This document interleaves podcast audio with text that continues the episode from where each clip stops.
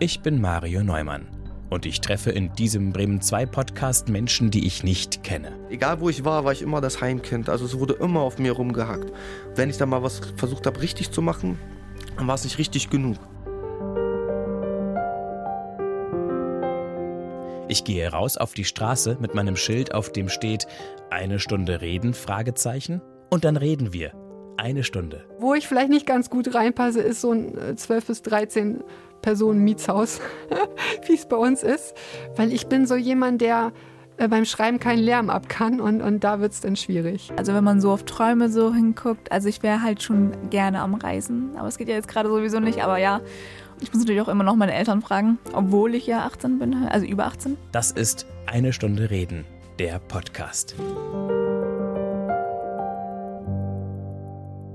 In dieser Folge spreche ich mit Julia Olivia Schischpowska. Ich bin in fünf Teile geteilt. Einmal gibt es die glückliche Julia, dann gibt es die besorgte Julia und dann kommt die Julia, die unmotiviert ist. Dann kommt die traurige Julia und am Ende kommt dann die ungemütliche Julia, die dann ab und zu beim Argumentieren mit meinem polnischen Temperament rauskommt. Wir haben uns an der Fußgängerampel einer leicht hektischen Kreuzung im Bremer Westen getroffen, nachdem ich Julia mit ihrem Freund Erstin schon vorher am Außentisch eines Cafés gesehen hatte. Hallo, Sie wollen eigentlich mitmachen, ne? Echt? Ich weiß nicht. Es Wie geht- viel Uhr? 17 Uhr. Es geht um Sie, um Sie und um Ihr Leben. Ich weiß nicht, wie es zeitlich kommt. weil Ich habe noch heute was zu tun, leider. Es gelang ihr dann aber doch spontan alles so zu deichseln, Telefonat und schriftlicher Kontakt zwischen ihrer Mutter und mir inklusive, dass sie knapp drei Stunden später im Studio sitzen konnte. Herzlich willkommen, Julia Olivia Schierspauska. Hallo. Sie sind mit 16 Jahren die jüngste, die ich bisher in meiner Reihe Eine Stunde Reden hier im Podcast zu Gast habe. Ich finde das super. Ich finde das mutig von Ihnen. Ich bewundere Sie ein bisschen für diese Kühnheit und für diese Selbstverständlichkeit, mit der Sie vorhin hier ins Funkhaus marschiert sind und mir dann auch noch gesagt haben, ich habe viel zu erzählen. Sie haben keine deutsche Abstimmung, zumindest hört man es, wenn Sie sprechen, dass Sie einen Ja, Akzent haben. Wo kommen Sie her? Ich komme ursprünglich aus Polen, aus der Stadt Masuren, das ist Sensburg. Eigentlich sehr eine bekannte Stadt für Urlaub machen, für die Deutschen zumindest. Ich glaube, Masuren sind im Nordwesten oder Nordosten. Oben, oben in der Mitte so circa. Und von dort wollten Sie auch weg oder wollten Ich- Ihre Angehörigen weg? Ich war in so ein Alter, da glaube ich, habe ich nicht großartig was zu bestimmen, weil das war mit acht Jahren, 2012, fast neun Jahre jetzt im September. Meine Mama war aber der Überzeugung, das wird gut für uns sein. Wie kamen Sie auf diese Idee? Hat sie Ihnen das erklärt? Konnte sie Ihnen das erklären? War Ihnen das wichtig, als Achtjährige das zu verstehen, was Mama da beschäftigt? Ob es mich interessiert hat, glaube ich eher nicht. Aber ich war bestimmt schon aufgeregt und so richtig gespannt, so neues Land, sie möchte mit uns wegreisen. Ich glaube nicht, dass sie mir das an den Tag erzählt hat, ja, wir reisen heute weg für immer, weil das kommt, glaube ich, bei einem Kind nicht so gut an. Aber im Nachhinein, desto länger wir dort geblieben sind, also hier in Deutschland, desto bewusster ist mir das geworden, dass wir auch hier bleiben werden, so. Hatten Sie das Gefühl, dass Ihre Mutter manchmal traurig war? dass wir also weggefahren sind aus Polen. Kann sein, weil sie ja die Freunde und Familie großenteils dort gelassen hat. Aber ihre Mama lebt ja auch hier in Deutschland seit 21 Jahren jetzt. Und ich glaube, sie war der Überzeugung, dass sie zu ihrer Mama schon eher einen engeren Kontakt hat als zu ihrem Papa. Obwohl sie auch zu meinem Opa einen sehr guten Kontakt hatte. Der Und- lebt noch dort, wo Sie auch vorher waren. Äh, Jetzt leider nicht mehr. Er ist vor ein paar Jahren gestorben. Aber meine Mama hat auch, wenn sie es nicht zugeben will, einen sehr guten Kontakt zu meiner Oma, auch wenn sie sich streiten. Und ich glaube, das Land zu verlassen war schon schwer, aber mit der Überzeugung, mit ihrer Mama in diesem Land zu leben, war es schon ein bisschen schön für sie. Was ist mit Ihrem Papa? Mein Papa hat sich von meiner Mama getrennt, als sie sehr klein war. Großartig Kontakt zu ihm hatte ich nicht. Und ich habe es auch nicht versucht, mit ihm Kontakt aufzubauen. Meine Mama meinte, das wird nur Probleme geben, also habe ich es auch einfach gelassen. Ich habe aber einen Stiefpapa, also der jetzige Partner von meiner Mama. Er versucht richtig, sich in diese Vaterrolle zu setzen, obwohl sie nicht mal verheiratet sind. Die sind ja nur zusammen seit acht Jahren, glaube ich. Und er sagt richtig stolz, ja, ich bin der Papa. Und er setzt sich auch für uns ein, also für mich und meine kleine Schwester. Wo hat er da Gelegenheit? Ist es in der Schule notwendig oder gegenüber Freunden oder? Nicht nur in der Schule, in den Schulsachen aus, sondern auch in dem privaten Familienleben. Wenn es mir mal nicht gut geht oder ich eine Auseinandersetzung mit meiner Mutter habe, dann steht er hinter mir. Das ist echt schön. Hat Ihre Mutter ihn hier kennengelernt, in Deutschland oder mhm. noch in Polen? Nein, meine Mama, als wir frisch nach Deutschland gekommen sind, hat sie in einem Restaurant Gödekens gearbeitet, das ist in Hornlehe. Und dort hat sie ihn kennengelernt als Chefkoch. Sie war Kellnerin oder Aushilfe und sie haben sich dann irgendwann immer öfters gesehen und dann getroffen. Und dann irgendwann kam er, weiß ich noch, über das Fenster in unsere Wohnung mit Amarena-Eis in der Küche saß er dann und hat auf uns gewartet. Und meine Mama so, oh, was machst du denn hier? Und ich und meine Schwester haben uns zwei Löffel gestapft Eis essen. was ist er für ein Landsmann? Der ist ursprünglich deutsch und seine Eltern auch. So, und jetzt können Sie sich auch noch an die Zeit erinnern, oder? Sie also, waren auch schon in der Schule in Polen. Bis zu der zweiten Klasse. Die zweite Klasse zur Hälfte und dann sind wir ja schon ausgereist. Was verbinden Sie mit der Zeit? Sehr vielen Spielen. Ich weiß noch Kleinigkeiten, wo ich und meine Schwester war. Meine Schwester ist jetzt zwölf. Die war da, als ich fünf war, war sie zwei, drei. Sind wir mal rausgegangen mit unserer Nachbarin, die unter uns gewohnt hat. Wir haben in einem drei-, vierstöckigen Haus gewohnt. Und unsere Nachbarin ist hochgekommen, hat gesagt, Julia, hast du Lust rauszukommen? Komm, wir spielen. Und dann sind wir mal auf den Spielplatz gegangen. Da gab es zwei Spielplätze und dann haben wir uns mit den Kindern aus der ganzen Nachbarschaft getroffen und haben dann immer Stangeis vom Kiosk geholt und bis wir irgendwann nicht mehr konnten und die Schaukeln runtergesabbert haben, weil uns so schlecht war. Also das klingt nach so einer unbeschwerten Zeit in einer relativ großen Gruppe. Mhm mit relativ viel Spaß und Freiheit auch? Ja, also meine Mama hat uns sehr viel Raum gegeben. Also sie hat uns echt vertraut. Sie wusste, dass wenn wir hier spielen, dass wir auch dort gespielt haben. Und wir haben auch das Vertrauen von unserer Mama nicht so überschätzt. Also wir wussten, sie erlaubt uns das bis 22 Uhr. Wir gehen und melden uns und es war noch hell und dann haben wir vom Spielplatz gespielt, dass sie uns vom Fenster sehen konnte. Und sie meinte, das ist kein Problem, wenn wir uns halt jede Stunde einmal kurz vorbeikommen, in den vierten Stock melden und dann wieder runterrennen. Aber sie hat uns sehr viel erlaubt schon. Hat sie damals auch gearbeitet? Ja, meine Mama hat früher sehr viel gearbeitet, weil in Polen ist das ein bisschen schwierig mit dem Geld, muss ich so sagen. Man muss sehr viel arbeiten, um. Was hat sie gemacht? Sie war Kellnerin in der also Gastronomie. Sie hat einmal in ein Hotel gearbeitet und dann war sie bei einem Wow Studio heißt das, am Computer tätig, hat so Grafiken und sowas für Zeitungen mit Vasen und halt Haushaltsgeräten und drum und dran gemacht. Aber sonst ist sie in der Gastronomie tätig gewesen. Und da ist jetzt immer noch, aber immer noch in Horn? Äh, nein, sie ist aus Hornlehe, aus der Gastronomie, ist sie komplett rausgegangen und hat durch einen Zeitraum im Weserpark gearbeitet bei der Firma Reserved. Und jetzt zurzeit arbeitet sie bei Lestra. Also sie hat sich gedacht, so ja, ein bisschen Abwechslung schadet nicht und hat sich einfach einen neuen Job gesucht. Und sie meint, sie ist vollkommen zufrieden und sehr glücklich damit, dass sie jetzt dort arbeitet. Sie hat vor allem mehr Zeit für mich und meine Schwester. So, das hatte sie früher zum Beispiel nicht. Weil sie immer abends. Immer halt, sie ist zur Arbeit gegangen, wir waren in der Schule und wenn wir dann alle wieder nach Hause gekommen sind, ist man nach dem Arbeitstag müde. Und dann wir als kleine Kinder ist dann wieder so, können wir spielen, können wir das und als eine sehr müde Person kann man ja nicht großartig viel machen. Aber jetzt zur Zeit kommt sie nach Hause und wir können sehr viel miteinander reden und Sachen machen und das hat halt früher ein bisschen gefehlt bei ihren alten Arbeitsstellen. Zu Hause ist auch Oma? Sie leben alle unter einem Dach? Nein, meine Oma wohnt in Honle und wir wohnen in Oberneuland. Aber getroffen habe ich sie in Gröpeling.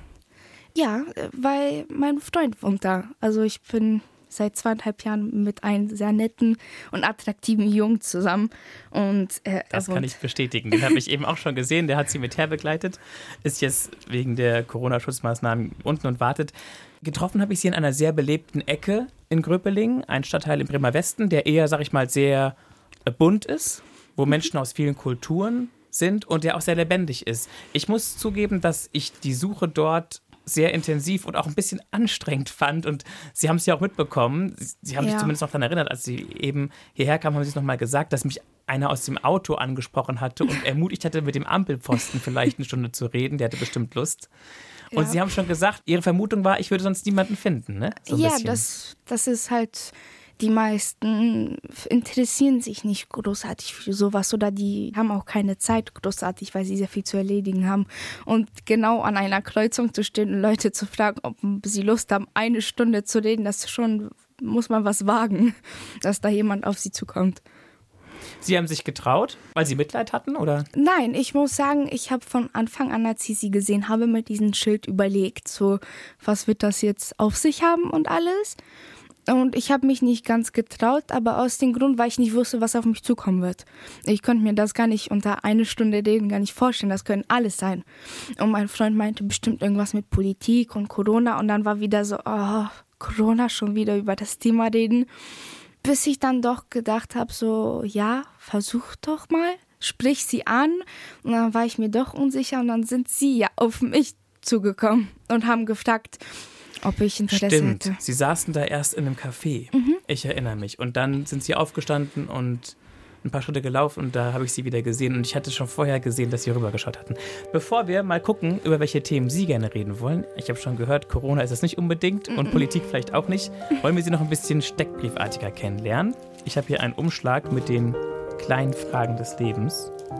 Da dürfen Sie drei Stück draus ziehen. Ich werfe Ihnen den mal rüber.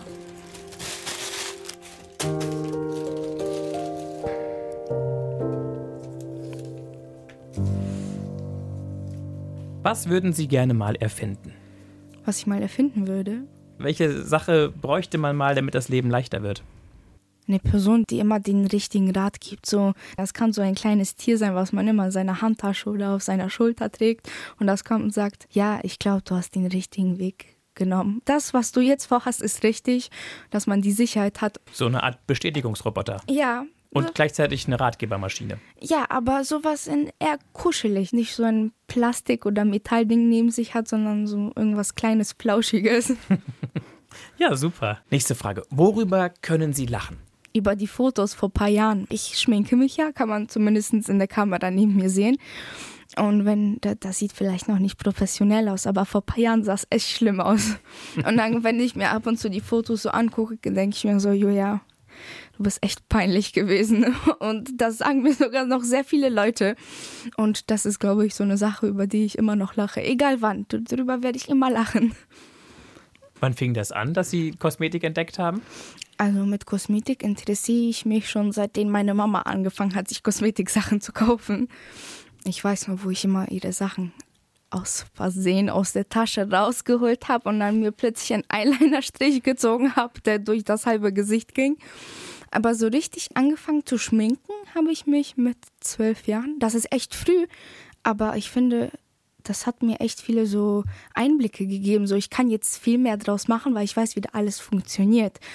Jetzt haben Sie Ihre Augenbrauen, glaube ich, komplett nur aufgemalt. Na, richtig? also ich habe meine Augenbrauen habe ich mit einer Bürste hochgekämmt, kann man sagen, und mit einer dunklen Augenbrauenpomade hochgekämmt, dass die Augenbrauen dunkler sind, und dann habe ich sie mit einem Stift nachgemalt Und dann haben Sie Lippenstift. und Wimperntusche und vielleicht ein bisschen Concealer, um die Augenringe zu verdecken, die gar nicht existieren. Warum ist es Ihnen wichtig? Also wichtig ist mir das nicht. Ich gehe auch sehr oft ohne Schminke raus. So, das ist jetzt nicht so, ich muss das jetzt haben. Aber äh, viele sagen, ich mache das, um mich anderen zu präsentieren, um anderen zu gefallen. Ich finde aber für mich ist Schminken mehr so, ich zeige, was ich kann, was ich gelernt habe. Okay. Kreuz, Herz, Anker. Glaube, Liebe, Hoffnung. Was ist Ihr Symbol? Also wenn Sie sich für ein Symbol entscheiden müssten, für das Kreuz, für das Herz oder für den Anker, Für das Herz für die Liebe. Und für das Wohlergehen anderer Leute. Also mehr um die Liebe und das Liebe zeigen und dieses Herzhafte. Das wäre, glaube ich, mein Zeichen. Ich bin so eine Person, ich helfe sehr gerne und ich bin sehr auch empathisch gegenüber von anderen Leuten. Wenn es jemandem nicht gut geht oder wenn die Person glücklich ist, dann bin ich automatisch auch schlecht gelaunt oder glücklich. Und das, ich glaube, das Herz würde ganz gut zu mir passen. Das hört sich so an, ja. Vielen Dank. Also jetzt haben wir schon zwei Themen kennengelernt. Einmal äh, Kosmetik und dann auch dieses für andere Dasein. Aber was sind so Themen, die Sie gerade beschäftigen? Wo stehen Sie denn schulisch oder ist es schon eine ja, Ausbildung? Ich, nein, ich bin noch in der Schule, also eigentlich in der 10. Klasse, aber daher, da ich einen Deutschkurs gemacht habe, noch in der 9. Und ich glaube, Schule ist so zurzeit das, was mich so sehr interessiert, weil ich jetzt meine neunte Klasse Abschlussprüfung in Niedersachsen, weil ich ja in Niedersachsen zur Schule gehe, bevorstehen. Und ich mir einfach nur denke, so, ich bin so aufgeregt seit Tagen und das ist so eine Sache, Schule, ich hab, Schule macht mir persönlich Spaß. Mhm. Und ich gehe gerne zur Schule, aber wenn ich so höre, dass Prüfungen und so vor mir stehen, bin ich vollkommen im Stress. Ich weiß gar nicht, wie ich damit umgehen soll, weil ich sehr große Ziele für später habe. Ich bin mir noch nicht ganz sicher, aber das sind so drei Themen, die ich so gerne werden möchte. Einmal entweder neurologische Chirurgie will ich studieren und ein neurologischer Chirurg werden oder ich gehe einfach in die Allgemeinmedizin und werde einfach Facharzt. Oder ich lenke von dem ganzen Thema ab und werde äh, ästhetische Medizin studieren und so Kosmetikerin werden. Das sind so die Sachen, das sind meine Ziele, die jetzt so fest sind. Und ich versuche meinen Einser-Durchschnitt im Abitur zu machen wenn das dann dazu kommt. Aber jetzt versuche ich meine Noten sehr hoch zu stapeln, dass egal, dass es noch vor mir ist, dieses Abitur, dass ich trotzdem das noch in der neunten Klasse sagen kann, ich habe gelernt und das war mein Ziel und ich will dieses Ziel auch erreichen. Welches Fach finden Sie am besten? Also sehr interessieren tut mich, auch wenn ich das nicht so oft zugebe, Mathematik. Weil in Englisch bin ich voll die Niete. Das ist so schlimm. Vor allem die Aussprache und die Englisch ist einfach schlimm. Und sonst finde ich Chemie und Biologie interessant. Vor allem Nervensystem, wie das aufgebaut ist. Und Was ist mit Deutsch? Ich muss sagen, in Deutsch fällt mir eigentlich sehr einfach. Obwohl ich sehr viele Rechtschreib- und Grammatikfehler noch mache. Und dann noch ab und zu so Sachen kommen, die ich einfach nicht weiß. Aber Deutsch finde ich eigentlich einfacher als Englisch, obwohl ich Englisch schon in Polen als Fach hatte und das schon länger kenne. Ich kann irgendwie Englisch einfach nicht lernen. Das funktioniert bei mir nicht. Weil sie sich die Vokabeln nicht behalten können? Da, das nicht mal die Vokabeln. Ich, wenn ich mir was angucke im Buch, weil jetzt so eine Zeit, so eine Zeitform wie Präsens, Präteritum oder sowas, und dann sehe ich das in Englischen und ich merke mir das und ich weiß das, aber ich habe irgendwie keine Motivation, Englisch zu lernen. Ich finde das, es ist schon wichtig und wenn ich will, kann ich das, aber da steht nichts dahinter für mich. Bislang noch nicht.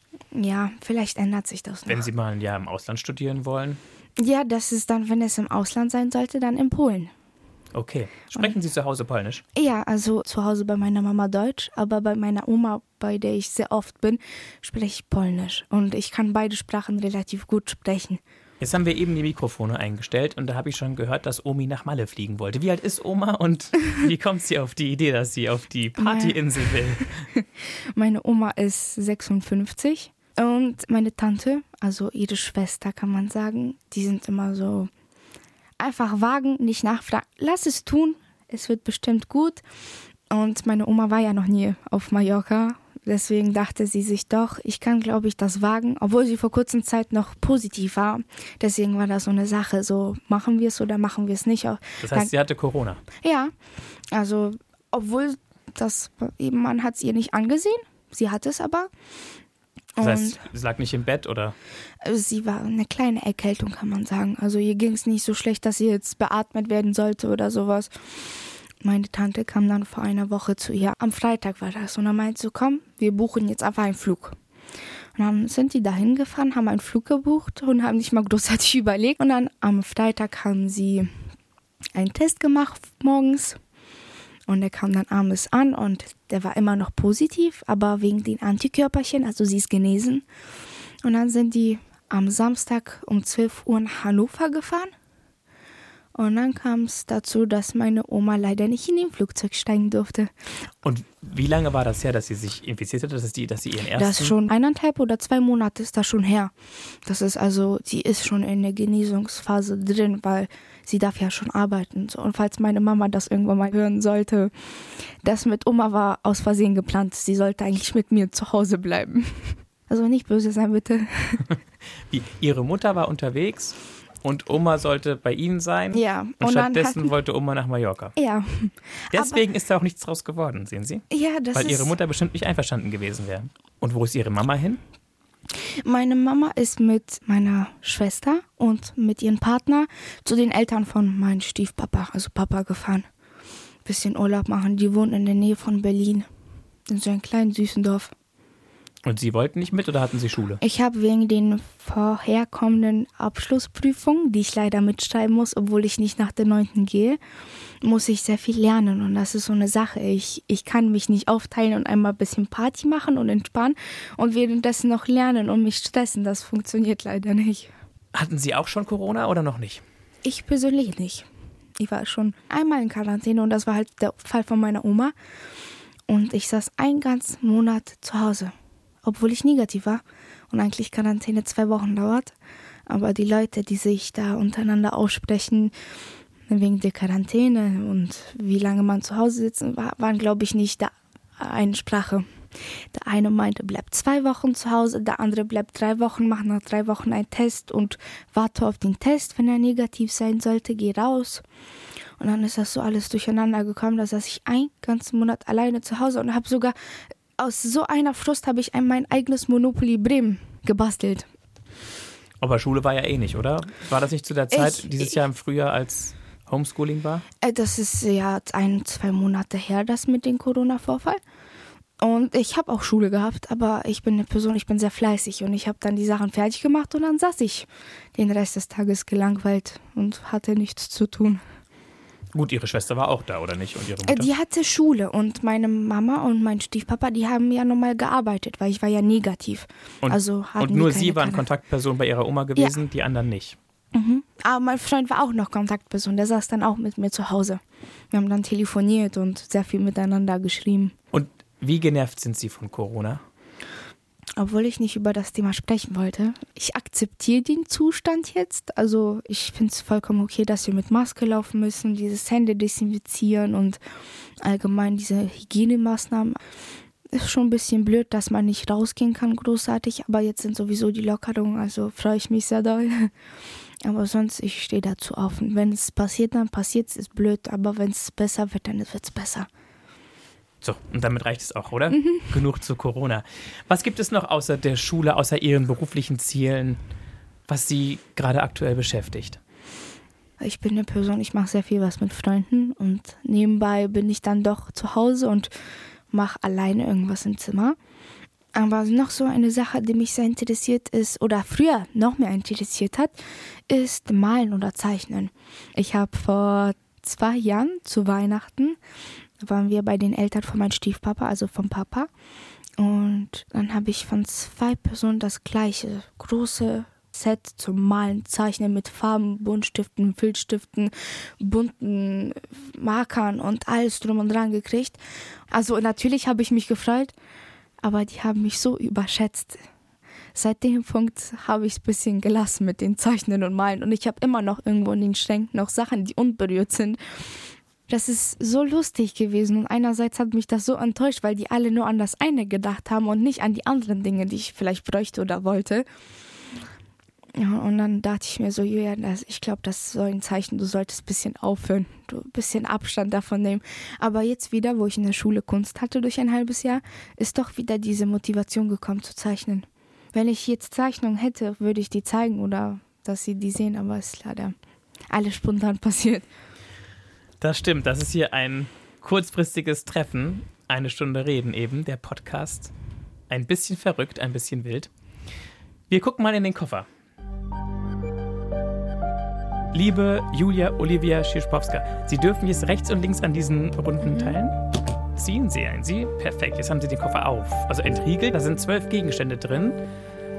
Was gefällt Ihnen? Was könnte in Frage kommen, um es herauszunehmen, um uns mit diesem Gegenstand in der Hand etwas zu erzählen, was Sie damit verbinden? Also ich sehe drei Gegenstände, die mich gerade auch zum Thema, habe ich fast schon dazu erzählt. Einmal diesen Lippenstift, der da drin liegt und die Verbandssachen zum Verarzten. Aber da ist ein kaputter Teller, ein Porzellanteller und der erinnert mich an meine Uroma oder auch an meine Familie.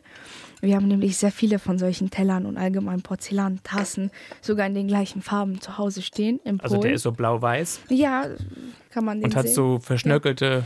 verschnurkelt. Da sind auch, glaube ich, Drachen drauf.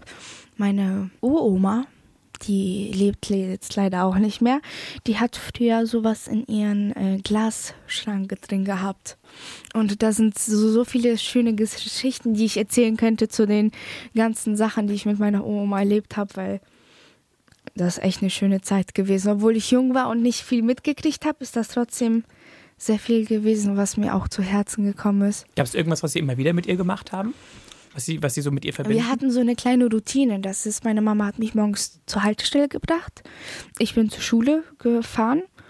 Und nach der Schule bin ich so ganz lange Treppen vom Schulgebäude nach unten in die Blocks und in die Häuser nach unten gelaufen.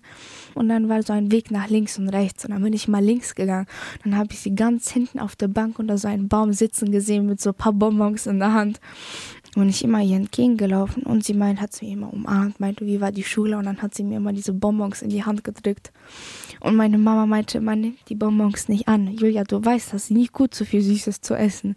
Und ich habe die immer wieder genommen und habe die versteckt. Und dann, also die Routine war immer zu ihr nach Hause gegangen. Und sie hatte immer ein warmes Mittagessen für mich bereitgehalten. Und dann gab es meistens so was Kleines zum Essen, wie so einen kleinen Salat oder sowas. Und dann entweder es gab Suppe oder wir hatten was Warmes, so Kartoffelgerichtbasis.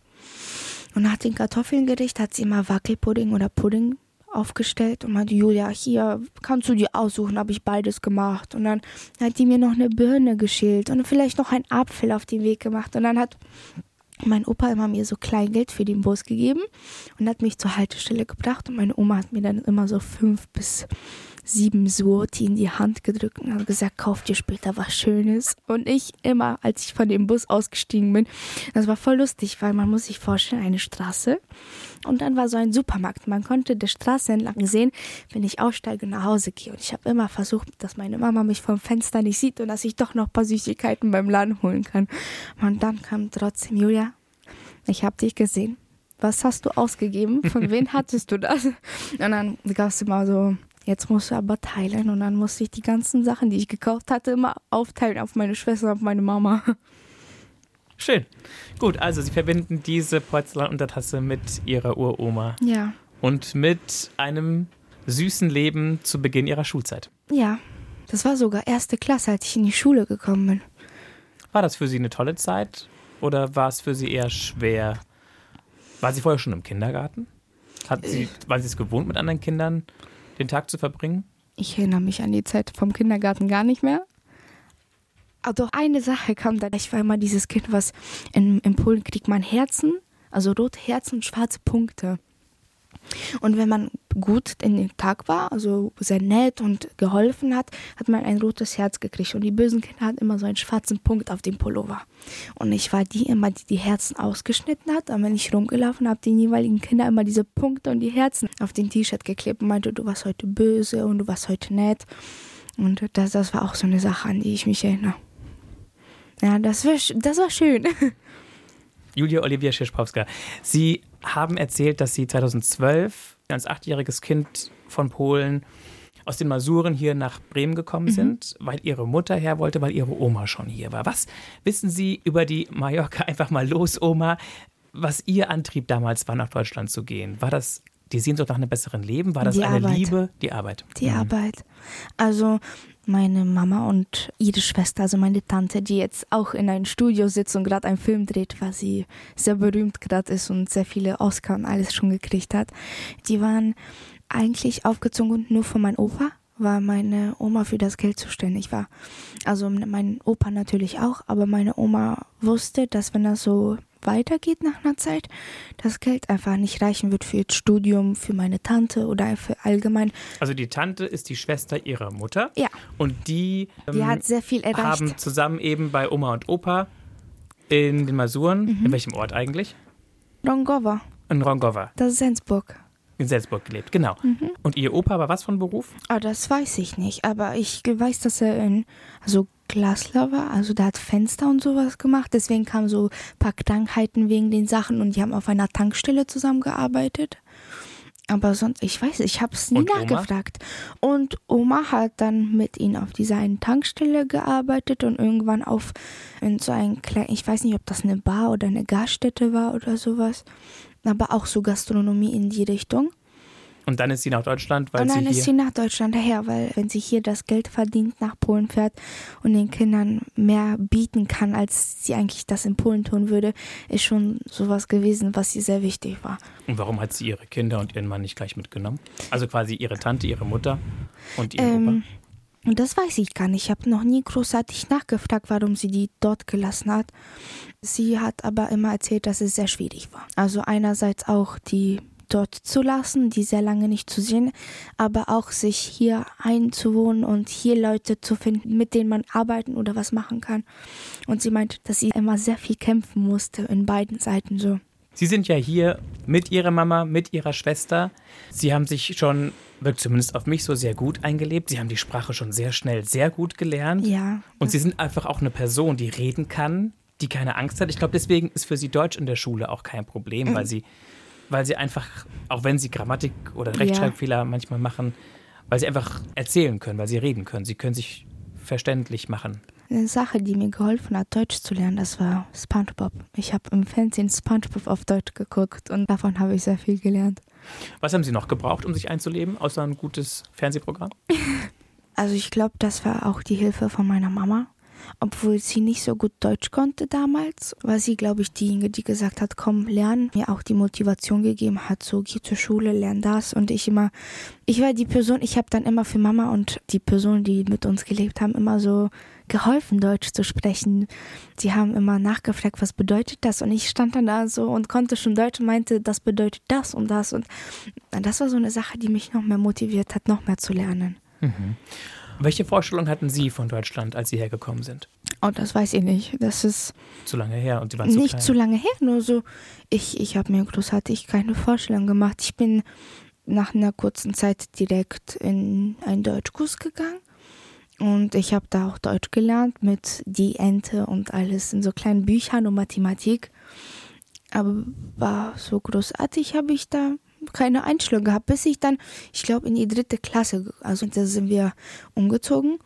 Da war so das Thema, okay, Julia, du bist auf einer neuen Schule, hier, du bist in der dritten Klasse schon, du bist Das war schon. der Umzug von Hornlehe nach Oberneuland. Ja, das war der Umzug. Und dann musste ich mir einfach vorstellen, Julia, du bist schon so alt, du musst schon irgendwas wissen davon, warum ihr hergekommen seid. Und dann waren so Kleinigkeiten wie so, ja, bestimmt, weil meine Mama hier Arbeit besser findet oder bestimmt, weil wir hier irgendwo mehr sehen können oder forschen können oder einfach irgendwo hinreisen können und alles. Hier habe ich mehr gehabt als in Polen. Ich weiß noch, in Polen war mein Alltag von der Schule gekommen oder morgens und dann habe ich mir immer gerne so ein Butterbrot mit Käse in der Mikrowelle gepackt. Das war so schwabbelig und dann habe ich mal Ketchup drauf gemacht. Habe ich das aber gegessen. Und hier war das vollkommen anders. Ich habe hier so viele Möglichkeiten gehabt, irgendwas zu essen, was eigentlich in Polen, das ich noch nie gesehen hatte. Und allgemein da in Polen hatte ich Spielzeuge, sehr viele, aber hier kamen auch dann wieder neue Sachen, die ich nicht kannte und auch Abwechslung. So, ich habe das, was ich in Polen hatte, habe ich hier nicht wieder gesehen. Hier war das eigentlich viel besser. Und das war so eine Sache, das habe ich echt jetzt immer noch zu schätzen, dass ich weiß, was ich damals hatte und was ich jetzt habe, weil das hat nicht jeder. Das ist echt eine große Sache. Aber gab es auch schwierige Momente? Also früher, kann ich sagen, gab es schwierige Momente, wenn meine Mama sehr viel gearbeitet hat und wir dadurch sehr oft mit Nannies und Freundinnen von ihr geblieben sind, weil sie einfach versucht hat, so viel Geld wie möglich einzuholen, um mehr Zeit mit uns zu verbringen und uns mehr zu bieten. Noch in Polen oder schon in Deutschland? Noch in Polen. Und als wir nach Deutschland gekommen sind, man hat an ihr gesehen, das ist jetzt nicht so schwierig und ich kann jetzt mehr, als ich früher konnte. Ich habe mehr Möglichkeiten. Und so Schwierigkeiten wie so jetzt Arbeit zu finden oder sowas gab es nie. Also wir sind direkt in die Schule, sie hat direkt gearbeitet und allgemein sehr viele Sachen sind einfach besser gekommen als in Polen. Auf welcher Schule sind Sie jetzt? Also ich war vor ein Jahr, von zwei Jahren war ich noch auf der Oberschule der Gewinkel in Oberneuland. Aus bestimmten Gründen habe ich die Schule gewechselt und bin jetzt auf der Oberschule Bruchhausen-Filsen in Niedersachsen. Da müssen Sie ein ganzes Stück fahren mit dem Aber Schulbus. mein Papa arbeitet da in einer Mensa, also ist das kein Problem. 45 Minuten im Auto sind nicht schlimm, da mache ich ein Nickerchen vor der Schule. Möchten Sie erzählen, warum Sie die Schule gewechselt haben oder ist es zu privat? Also, was heißt privat? Das sind sehr, ich glaube, das Thema Mobbing ist groß. Ich habe mich mit den Leuten nicht verstanden und das hat mir so ein bisschen wehgetan. Und das war so ein Zeichen, ich kann dann nicht mehr auf die Schule gehen. Und dadurch habe ich die Schule gewechselt auf einen Neustart. Wurden Sie geärgert, weil Sie ein bisschen kräftiger sind von der Statur? Äh, nein, das, dass ich ein bisschen dicker bin, sage ich mal so, ist nie das Problem gewesen. Also ich habe die akzeptiert, meine Körpergröße. Ich glaube mehr, dieses Ärgern kam nicht aus Hass oder aus denen das irgendwie Oder aus Böse? aus böse sein, so die Ja. sieht jetzt so aus oder die macht jetzt so. Ich glaube, das war mehr Eifersucht. Das ist nämlich jetzt in der neuen Schule wieder so passiert. Ich habe einen sehr guten Notendurchschnitt. Also mein Notendurchschnitt jetzt liegt zurzeit auf einer 1,7. Ja, Zweier-Durchschnitt kann man sagen. Und ich habe eine glückliche Beziehung mit meinem Freund. Zweieinhalb Jahre ist sehr lang und ich verstehe mich besser mit meiner Mama als früher und ich habe ein besseres Verhältnis zu unserer Familie und allgemein sehr viele Sachen, die ich mir erreicht habe und die ich mir so stabil gehalten habe, die mir jetzt einfach durch das Leben helfen. Und ich glaube, die anderen Leute beneiden das bisschen, dass ich mehr erreicht habe als die. Ich bin seit fast neun Jahren in Deutschland. Ich habe eine glückliche Familie. Wir wohnen in einem Haus, kann man sagen. Ich krieg immer das, was ich möchte. Vielleicht nicht nach Befehl, weil mein, das gehört sich einfach nicht. Aber meine Mama versucht mir alles zu geben, wie sie kann. Und dieses Beneiden kommt einfach, weil sie es nicht so zu schätzen wissen, dass man einer anderen Person das Gönnen kann. gönnen kann. Das ist zumindest der Eindruck, den Sie haben, ne? dass, es, dass es da so ein bisschen Missgunst gibt oder ja, Neid, wie Sie es nennen, dass die anderen das Ihnen nicht einfach, sich nicht einfach mit Ihnen freuen können, sondern sie Ihnen das mich beneiden oder das wegnehmen wollen. Mhm. Aber auf der anderen Seite gibt es auch bestimmt Leute, mit denen Sie sich gut verstehen in der Schule. Also ich habe Teilzeitfreunde. Ich habe Freunde, wenn ich Freunde brauche und Freunde will, suche ich mir welche, aber das sind keine festen Freunde. Ich habe, ich muss ehrlich sagen, ich habe noch nie so eine beste Freundin oder sowas gehabt. Also die Leute meinten, ja, dass du, du bist meine allerbeste Freundin auf der ganzen Welt. Aber ich habe noch nie eine Person als richtig vertrauenswürdige beste Freundin gesehen. Sie sind entweder keine richtigen Freunde gewesen und sind mir richtig ins Rücken gefallen oder einfach man, man kannte sich nicht so gut und da kam einfach keine Freundschaft in den Sinn so. Dass ich noch nie eine beste Freundin hatte, das schockt mich immer noch, weil eigentlich jedes Mädchen in meinem Alter hat eine beste Freundin, Übernachtungsparty und alles. Aber ich habe mich auf mich selbst konzentriert. Ich wusste, dass wenn ich anderen Leuten mehr vertraue als mir selbst, dass es immer Probleme geben wird. Und ich habe jetzt zum Vertrauen, habe ich jetzt einerseits meiner Mama, vielleicht nicht mit dem größten Vertrauen, aber mit teilweise meine Oma und mein Freund. Und mein Freund ist meine beste Freundin. Also er steht als die Stelle da. Und das ist auch eine Person, mit der ich fast über alles reden kann. Eigentlich über alles. Da gibt es keine Geheimnisse zwischen uns beiden. Er ist ein bisschen älter, er ist 19. Ich habe vorhin kurz mit ihm geschnackt. Wo kommt er her? Er ist in Deutschland geboren, wie seine beiden Elternteile. Seine Großeltern kommen aus der Türkei. Dann ist er Moslem. Ähm, von seiner Familie aus muss er religiös sein. Die sind jetzt nicht, dass sie jetzt jeden Tag beten oder seine Mama Kopftuch trägt. Der ist aber auch Moslem. Ich sag mal so, ich bin katholisch, also christlich. Und wir beide akzeptieren unsere eigene Religion. Ich akzeptiere seine, er meine und seine Eltern haben auch kein, Problem damit, dass ich jetzt eine andere Religion trage. Und meine Eltern einerseits auch nicht. Und gehen Sie zur Kirche als Familie oder? Also meine Oma ist ein bisschen mehr Kirche als ich. Also sie geht öfters zur Kirche. Ich bin früher auch, als wir frisch nach Deutschland gekommen sind, immer zusammen zur Kirche gegangen zum Gottesdienst. Aber nach einer Zeit finde ich entweder keine Zeit dazu. Sowas wie Weihnachten, Ostern feiern wir natürlich. Aber so regelmäßig zur Kirche laufen tue ich nicht. Also das heißt nicht, dass ich nicht an Gott glaube. Das ist einfach so.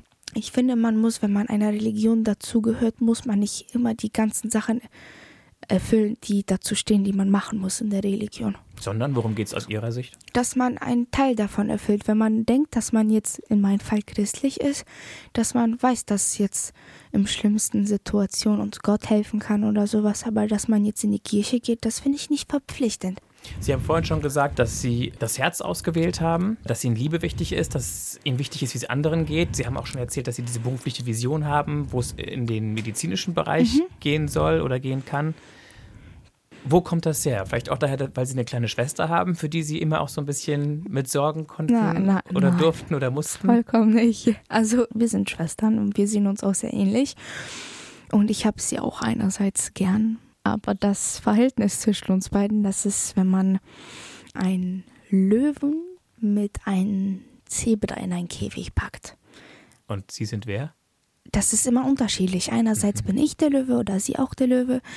Das klappt nicht auf lange Zeit. Also vielleicht, das sind so Situationen wie, wir verstehen uns, wir verbringen einen halben Tag zusammen und dann ist dann doch diese eine Sache da, wo die eine Person keinen Bock mehr auf die andere hat. Obwohl ich sie sehr gerne habe und Marika wird das, also Marika heißt sie und sie wird das bestimmt hören und ich habe dich ganz doll lieb, vergiss das nicht, aber wir sind nur Schwestern. da soll man nicht übertreiben. Also wo, woher kommt das, dass, sie, dass Ihnen das wichtig ist, wie es anderen geht, dass Ihnen Liebe wichtig ist, Mm. Fürsorge? Ich glaube, das kommt davon, dass ich das Gefühl hatte, dass mir früher nicht so viel Liebe gegeben worden ist. Also meine Mama, die sorgt sich sehr viel um uns und sie schenkt uns auch sehr viel in sachlichen, aber auch in emotionalen und körperlichen Sinne. Ich habe aber immer das Empfinden, dass, also früher zumindest sehr doll gehabt, dass ich mich selbst nicht akzeptiert habe und dass allgemein die Personen außenrum von mir mir keine Liebe schenken könnten oder ich das einfach nicht wahrgenommen habe und einfach eine Blockade gestellt habe und meinte, nein, die tun nur so. Die wollen eigentlich nichts. Die wollen dir nichts geben. Die werden irgendwann kommen und sagen, das war nur für den kurzen Moment. Und ich, ich, ich bin selbst der Überzeugung jetzt, dass, dass ich wieder sehr viel Liebe gekriegt habe. So viel wie ich konnte, hat uns meine Mama alles gegeben, was sie konnte. Gut, aber Papa hat gefehlt in den ersten Jahren. Das, das, das, Oder hab- wann, wann ist er weg gewesen? als ich drei war, aber ich habe Papa, ich brauchte Papa eigentlich nie. Also ich fand, Mama hat die ganze Vater- und Mama-Rolle übernommen. Sie hat alles gemacht, was sie konnte. Obwohl sie alles gemacht hat, konnte ich das trotzdem nicht so sehen, weil ich vielleicht auch jung war und das so dazu kam und dann kam auch die Pubertät und die Momente so, ja, Mama ist voll blöd und sowas. Und wenn ich jetzt so drüber nachdenke, was ich alles richtig machen könnte oder anders machen könnte, da wären so viele Dinge, die ich einfach akzeptieren könnte, die gekommen sind. Und das mit den Liebe geben, ich finde, wenn ich jemanden Liebe gebe, dann weiß ich, dass es von irgendwo anders wiederkommt. Und das ist halt dieses, diese kleine Sache, die mir das Selbstbewusstsein gibt. Ich weiß, wenn ich jemandem helfe, dass ich irgendwann mal Hilfe zurückbekomme. Vielleicht nicht von derselben Person, aber es wird bestimmt irgendwann wiederkommen. So eine Art Karma, oder? Ja, kann man so sagen. Und der Wunsch zu studieren ist ja auch, ist ja auch ziemlich klar bei Ihnen. Da, Mhm. Dann sind Sie sozusagen die Erste in Ihrer Familie, die, die an die Uni geht, oder? Also, was heißt großartig aus meiner Familie? Wenn wir gucken, Mama, Papa, Kinder, dann werde ich die Erste sein, die studiert. Wenn man guckt von Oma, Opa, die Kinder und wir, also meine Geschwister, dann bin ich die Zweite, war meine Tante. Von meiner Mama die Schwester, so. Die hat sehr viel erreicht. Also, die ist jetzt 28 oder 29. Sie hat studiert und sie ist die, die den Leuten, die studieren, hilft. Ich weiß, dass sie sich mit Film beschäftigt. Sie hat einen Freund und er ist der Kameramann und macht sehr viel mit Kamera und drum und dran. Und sie ist die Person, die den Film Hintergrund und alles macht. Also jetzt theoretisch, wenn wir einen Film drehen würde und dann Piraten stehen würde auf einem Boot, sie würde die Piraten bekleiden und das Boot schmücken Wo lebt sie? in Warschau in Polen und geht dort auf eine Uni. Und das letzte, wo sie war, war sie in Zakopane. Das ist da die Berge in Polen. Und da hat sie ihren letzten Film jetzt gedreht oder dreht immer noch. Vorhin, als ich sie angerufen habe, um mir einen Ratschlag zu holen, ob ich mir ein Interview machen, ob ich hier dabei sein soll, meinte sie so, sie hat keine Zeit. Sie kann leider nicht telefonieren, aber ich, sie wird das bestimmt auch hören, weil sie kann auch Deutsch. Die kann Deutsch, Englisch, Polnisch. Und das ist halt auch so ein bisschen mein Vorbild, weil sie sieht sie mir sehr ähnlich. Die hat auch dunkle Haare und lockig und ein bisschen länger als meine, aber ich habe ja meine auch geschnitten. Und sie hat auch knallblaue Augen. Sie sieht mir einfach mehr ähnlich als meine Mama. Und für Sie ist sie einfach auch ein Stückchen mehr Vorbild Ja, als Ihre Mama ist. Ja, okay. Und ist das die, von der Sie eben auch sprachen, als Sie sagten, dass die Tante auch schon mit Oscars zu tun hatte und so ja, weiter? das ist, sie das heißt, sie hat an Filmproduktionen mitgewirkt, die am Ende des Tages auch ausgezeichnet wurden. Also sie oder macht- zumindest nominiert waren. Ja, sie macht jetzt nicht Filme, die jetzt über drei Stunden oder sowas gehen, aber kurze 15 bis 20-minütige Filme, weil das ist sowieso sehr viel Aufwand und die macht sie von der Schule aus und dann kriegt sie sehr viele Auszeichnungen und so und sehr viele Diplome und alles dafür, dass sie sich so Mühe reinsteckt. Und sie ist die Person, die mich auch mit den Malen und den Zeichnen inspiriert hat. Haben Sie noch andere Hobbys? Ich tanze noch gerne. Aber das Tanzen ist also, ich bewege mich gerne, wenn Musik läuft. Aber so einen Tanzkurs oder sowas gehe ich nicht. Also bin ich früher durch einen kurzen Moment gegangen, bis ich mich dann mehr auf Schule konzentriert habe und mir das zu viel Stress einfach war. Jetzt kommen wir zu den großen Fragen des Lebens. Oi. Sie dürfen drei auswählen, die ich Ihnen gleich stelle. Kippen Sie alle raus? Jo, perfekt. Geworfen. Sehr gut. Danke. Was ist das größte Chaos in Ihrem Leben? Das ist einfach mein Zimmer. Also wenn ich an Chaos denke, denke ich an mein Zimmer. Das ist, ich sag jetzt nicht, ich bin unordentlich, aber ich habe meine eigene Ordnung. Und wenn jemand das nicht akzeptiert, der andere Teil von Julia wird aktiviert und Der Löweteil. ja, und dann wird man böse. Vor allem bei meiner Mama, wenn sie kommt. Obwohl ich früher noch unordentlicher war, kommt sie doch noch ab und zu sagt so, Julia, könntest du bitte dein Zimmer aufräumen? Das sieht sehr schlimm aus. Mein, mein Stiefpapa nennt das den Zweiten Weltkrieg. So schlimm sieht das da drin aus. Also eigentlich liegen nur Klamotten auf dem Boden und vielleicht irgendwelche Bücher und Schminksachen auf den Tisch. Ja, das ist sehr unordentlich sogar. Haben Sie schon einmal eine Nacht durchgefeiert? Also komplett, ohne zu schlafen. Ich weiß nicht, ob es haben bestimmt Leute und sie auch davon gehört, eine polnische Hochzeit. Und da gibt's und nicht nur polnische Hochzeit, auch die jetzt, die ich von meinem Stiefpapa der Familie erlebt habe. Ich trinke keinen Alkohol, aber ich bin auch sehr lange wach und sehr lustig drauf. Und da gab es schon viele große Feiern, wo man vom Anfang an bis ans Ende mit, auch wenn die Schuhe kaputt waren und die Füße wehgetan haben, hat man da trotzdem mitgetanzt und mitgefeiert, bis einfach irgendwann die Leute schlafen gegangen sind und dann man die Person war, die noch ein bisschen aufgeräumt hat und dann mit weggefahren ist. Und dann ging schon die Sonne auf, oder? Je nachdem, in welcher Zeit wir uns befinden. Also ab und zu um 5 Uhr war es schon hell oder konnte auch dunkel sein. Aber so, dass man einen ganzen Feier durchgefeiert hat, ja, dann von hell bis hell. Wird Ihr Leben, die Geschichte Ihres Lebens, ein Happy End haben? Also kann ich mir richtig gut vorstellen, dass es ein Happy End geben wird. Ich bin so eine Person, ich plane sehr viel voraus. Ich bin so ein Planungsmensch. Meine Eltern sind sehr spontan und nicht heute auch teilweise gewesen, aber kann ich mir sehr gut vorstellen, wie ich später, ich, ich möchte eigentlich nicht so gerne Kinder, aber ich könnte mir vorstellen, später mit meinem jetzigen Freund, weil ich glaube, das wird halten, das wird lange halten. Ich habe, man sagt ja immer, so eine Beziehungsphase geht hoch bis zu einem Punkt, wo man sich so richtig auseinanderstreitet und wenn man diese Phase überstanden hat, dann wird man für immer zusammenbleiben. Und diese Phase hatten wir so, aber richtig schlimme Phase. Auch wenn ich erst 16 bin, das kann, ich bin vollkommen der Überzeugung, das wird halten. Und dann kann ich mir so vorstellen, wir sind schon um die ganze Welt gereist und irgendwann werden wir dann dieses eine Haustier oder dieses eine Kind haben, womit wir uns versorgen werden. Wir werden Liebe schenken und alles. Und dann sehe ich diese Sonntagsmittagessen bei meinen Eltern oder bei seinen Eltern einmal abwechselnd jede Woche. Und dann gibt es bei, bei meiner Mamas Seite gibt's einmal Kartoffeln mit Rotkohl oder so unterschiedliche Sachen. Und dann gehen wir zu der anderen Familie und dann kriegen wir so Lahmacun mit unterschiedlichen leckeren Knoblauchsoßen. Das, ja, mein Leben wird ein Happy End haben. Ich zweifle nicht dran. Es wird einer. Sie haben eben, als Sie vom Happy End sprachen, die Zeit skizziert, die Sie sich vorstellen können mit Ihrem jetzigen Partner. Mhm. Sie haben gesagt, obwohl Sie erst 16 sind. Mhm.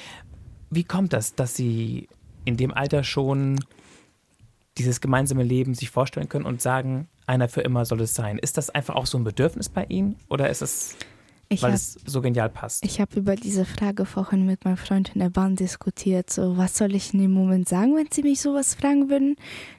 Also ich bin der Einstellung, dass die Beziehung sehr lange halten wird, weil er mir in sehr vielen Situationen geholfen hat. Er war in den Tiefpunkten, die ich bis jetzt hatte, und das waren sehr schlimme Tiefpunkte, war für mich da.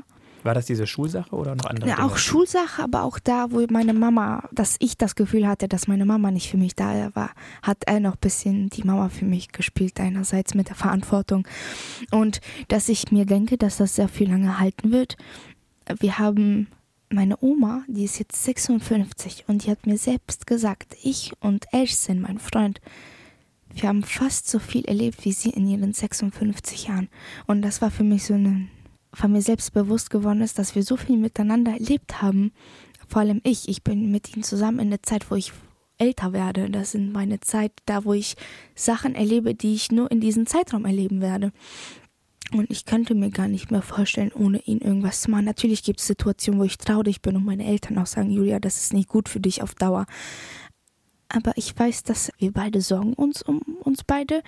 Und wenn man mit dem Gewissen, wenn man sich streitet, nicht mit diesem Gewissen leben kann, dass wir auseinander sind und man selber traurig dadurch wird, weil man weiß, dass die andere Person traurig ist. Ich denke, das ist ein kleines Zeichen davon zu sagen, dass man nicht will, dass die andere Person was Schlimmes im Leben zustößt und dass man auf sie für immer aufpassen möchte. Und Else, mein Freund, der passt in allen Situationen auf mich auf. Er ist in fast allen Sachen dabei gewesen, die ich gemacht habe. Er hat meine Haare geglättet. Ich muss mir jetzt, wenn ich meine Haare immer glätte, muss ich an ihn denken, wie er das gemacht hat. Ich habe mit ihm angefangen, Kaffee zu trinken und ich bin mit ihm zum ersten Mal Kanu gefahren. Und das sind so Sachen, die einfach sagen, Julia, du hast so viel schon mit ihm erlebt, warum willst du nicht einfach noch mehr versuchen? Und die Gedanken, die wir für das spätere Leben zusammen haben, da sind auch solche Gedanken. So eine Sache, die ich und er sehr gerne haben wollen später, ist eine Savannah-Katze. Das sind diese riesigen Gepardenkatzen, die man zu Hause an einer Leine rausführen kann. Das ist ein Traum von uns beiden. Oder das Geld sparen. Wir haben so eine kleine Kiste bei im Zimmer und wir packen da überall gelbes oder braunes Kleingeld rein. Und dann haben wir gesagt, das ist für unser erstes gemeinsames Auto. Also er ist schon 19, bald 20, da er ist schon erwachsen. Und ich, obwohl ich 16 bin, bin ich im Kopf auch sehr schon reif, kann ich sagen. Und das höre ich auch sehr von vielen Leuten. Und ich finde einfach, das Zusammenleben, das nicht nur meine Einstellung ist, dass das so lange halten wird, sondern auch die von ihm und von sehr vielen anderen Leuten, die uns immer Glückwünsche sagen, so, oh, ihr seid ja die Emotionen, die andere uns dabei geben, obwohl ich und er die Beziehung führen. Das ist auch so eine Sache, die uns noch stark macht und sagt so, Julia, du findest niemanden besseren. Auch wenn du es versuchst. Heutzutage muss man gucken, wen, wen man aussucht. Wenn das jetzt nicht hält, was soll ich denn sagen? Ja, ich habe schon alles mit der anderen Person erlebt. Das ist jetzt doch langweilig, jetzt nochmal von vorne alles anzufangen mit einer anderen Person. Ich bin der Meinung, ich kann, ich liebe dich zu ihnen sagen, ohne ein schlechtes Gewissen dabei zu haben, dass das irgendwann mal aufhört. Und wie oft sehen Sie sich? Das ist so eine Sache, er arbeitet und hat jetzt sein Abitur fertig gemacht. Also seine Noten sind noch nicht da, aber wir hoffen es so gut. Ab und zu sind wir am Wochenende zusammen oder auch in der Woche. Jetzt, ich habe in der Woche keine Schule gehabt und er hat jetzt frei und dann kann man sich in den Tagen oder einfach in der Woche einfach sehen, wenn man Zeit hat. Also das ist jetzt keine Sache, dass wir jeden Tag, also wir wohnen nicht miteinander. Er wohnt bei seinen Eltern noch und nicht bei meinen Eltern. Aber die freie Zeit nutzen wir natürlich dafür aus, um uns zu treffen. Und bis Sie zusammenziehen, würden Sie sich auch noch ein bisschen Zeit lassen oder ist das was, was für Sie ganz dringend ist? Also ich finde das mit dem Zusammenziehen, das ist gar nicht so wichtig. Irgendwann passiert das, das ist ganz normal, aber jetzt finde ich nicht so dringend. Er wird jetzt nach seinem Abitur wird eine Ferienjob, Basis, irgendwas in, bei Mercedes machen, bei seinem Papa. Und er meint, er wird dann das Geld dazu sparen, um sich dann, wenn er die Ausbildung anfängt, dass er dann die Sachen, die er nötig hat, wie Wohnung oder ein Auto, dass er die dann hat und dann sagen kann, Julia, ich kann dir jetzt was bieten, ich kann dir jetzt was geben, jetzt will ich, dass du dann zu meiner Seite stehst und mit mir das weiterführst. Obwohl er mir jetzt auch jetzt schon was bieten kann, weil ich bin nicht so nach Geld, aber trotzdem, wenn ich ab und zu einen Ring kriege oder einfach eine kleine Überraschung oder wir einfach zusammen Zeit verbringen, das ist sehr viel. Und dann planen wir dann vielleicht irgendwann mal auch eine gemeinsame Wohnung. Also eigentlich steht, ich werde da die große Ärztin und er wird auch Medienarzt, hatte gesagt, so mit den elektronischen Sachen wird er da so machen. Bestimmt kann man später mit, mit einem Computer operieren oder sowas. Und dann werde ich das Geld nach Hause bringen und er wird den Haushalt schmeißen, haben wir gesagt. Und dann werde ich mit meinem AMG, Porsche oder sowas vors Haus fahren und er steht da mit seinem Mittagessen. Schönes Bild. Und damit ist er auch einverstanden? Ja, also wir haben gesagt, wenn ich mehr Geld verdienen werde als er, wird er mehr kochen. Und kann er kochen? Ich hoffe. Also bis jetzt wusste ich es noch nicht großartig zu sehen, aber ich, ich gehe davon aus, er kann kochen. Sogar Nudeln mit Tomatensauce würden mir reichen. Ihre Mutter ist relativ jung. Mhm. 35? Ja, mit 19 hat Mein sie Gott. mich gekriegt. Wie ist das für Sie, eine Mutter zu haben, die so jung ist? Aber für mich ist das kein Problem. Wir haben die gleiche Klamottengröße, die Schuhgröße. Meine Mama ist noch so ein bisschen jünger geblieben, als sie ist. Sie ist noch im Kopf noch relativ jung. Und das ist immer so lustig, weil über die Sachen, die ich lache, kann sie genauso gut auch lachen. Und wir haben auch so Themen, die uns beide noch interessieren. Und obwohl meine Mama schlauer ist als ich, aber wir haben noch so eine Stufe, so ich bin dieses bisschen mehr erwachsen sie ein bisschen jünger und deswegen verstehen wir uns noch ein bisschen mehr. Wir sind so auf einer Wellenlänge. Wenn Sie so den Strich drunter ziehen, Julia, bis heute, was würden Sie sagen, ist die Geschichte Ihres Lebens? Es ist ja doch schon einiges passiert und ich weiß gar nicht, ob das ein oder andere dunkle Kapitel gibt, was noch fehlt, was Sie vielleicht vorher noch kurz anschneiden wollen. Also äh, es sind sehr viele Sachen noch passiert. Das kann ich leider nicht in diesen paar Minuten Aber noch kann man es andeuten oder? ich habe sehr viele Probleme gehabt. Nicht nur an mir selbst, sondern auch in meiner Umgebung. Also das sind sehr tiefe schwarze Probleme gewesen. Und die Probleme, die, die halten immer noch bis heute an, aber irgendwo im Hinteren von meiner Julia. Also die werden nicht so gerne rausgeholt. Weil es sind Probleme und Probleme muss man nicht immer haben. Und was machen Sie mit denen? Ich habe hinten an meinem Kopf so einen kleinen Kasten. Da stehen Probleme von Julia mit so bunten Punkten. Und dann packe ich alle Probleme hin, die ich einfach nicht interessant mehr finde. Zum ich vers- ich versuche mir einfach einzureden, dass ein Problem, was ich finde, ich finde sehr schlimm. Ich weiß nicht, woher das kommt. Ich habe aber sehr Angst davor, wenn jemand mich anschreit. Ich kriege vollkommen Panik und ich fange an zu weinen. Ich kann das komplett nicht ab und das ist so ein Problem, weil ich damit nicht umgehen kann. Und es gibt auch Personen, die mir dabei helfen, sowas mit, mit sowas umzugehen, so professionell.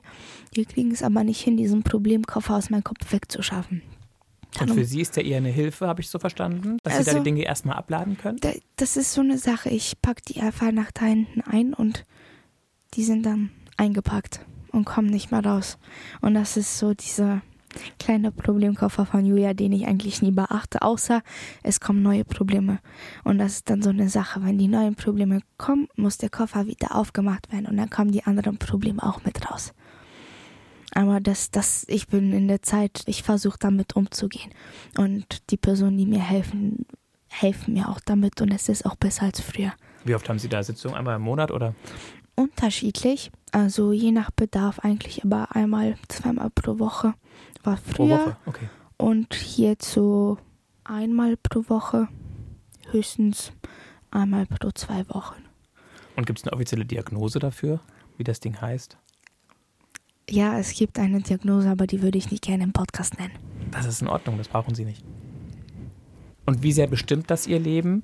Ich meine, wenn Sie sich alle 14 Tage wieder mit Leuten treffen, die Ihnen eben dabei helfen, damit gut klarzukommen, das klingt für mich schon relativ intensiv. Das ist auch relativ intensiv. Ich gehe auch eigentlich sehr offen damit um, aber jetzt im Podcast, ich weiß nicht, wie viele Leute mich hier hören werden. Ja, ja. Aber wann glauben Sie, ist diese Phase ganz vorbei? Solche Phasen gehen nie vorbei. Man kann es schaffen, mit den Phasen umzugehen und sie zu akzeptieren. Aber sowas geht nicht vorbei. Das bleibt immer in dir, nur man lernt damit umzugehen. Dann macht es wie viel Teil von Ihnen aus? Ein Drittel, ein Viertel oder weniger? Interessant. Seit wann haben Sie diese Aufteilung?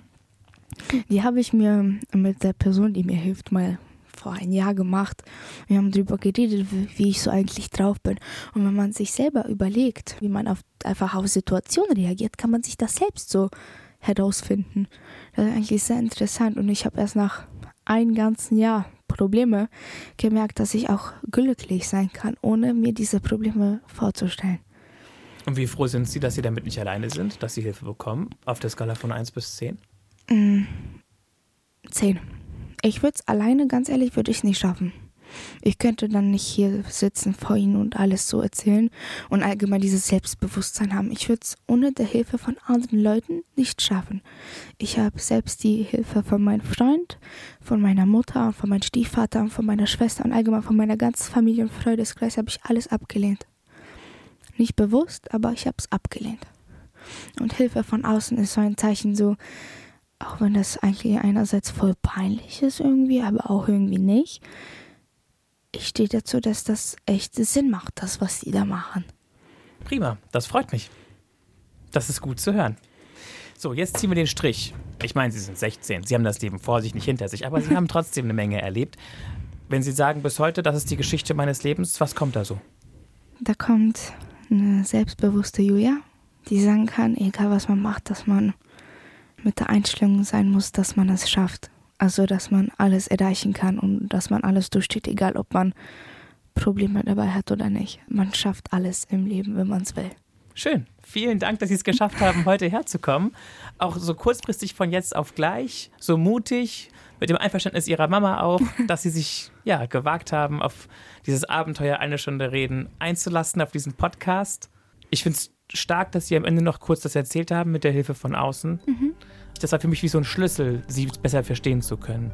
Weil das hat für mich im Rückblick alles ganz viel erklärt aus unserem hinten- Gespräch. Wenn man es von hinten nach vorne Jetzt verstehe ich, hätte. warum sie so reflektiert sind. Also ich, jetzt kann ich es leichter verstehen, warum sie schon so weit sind in ihren Gedanken, wie sie sind.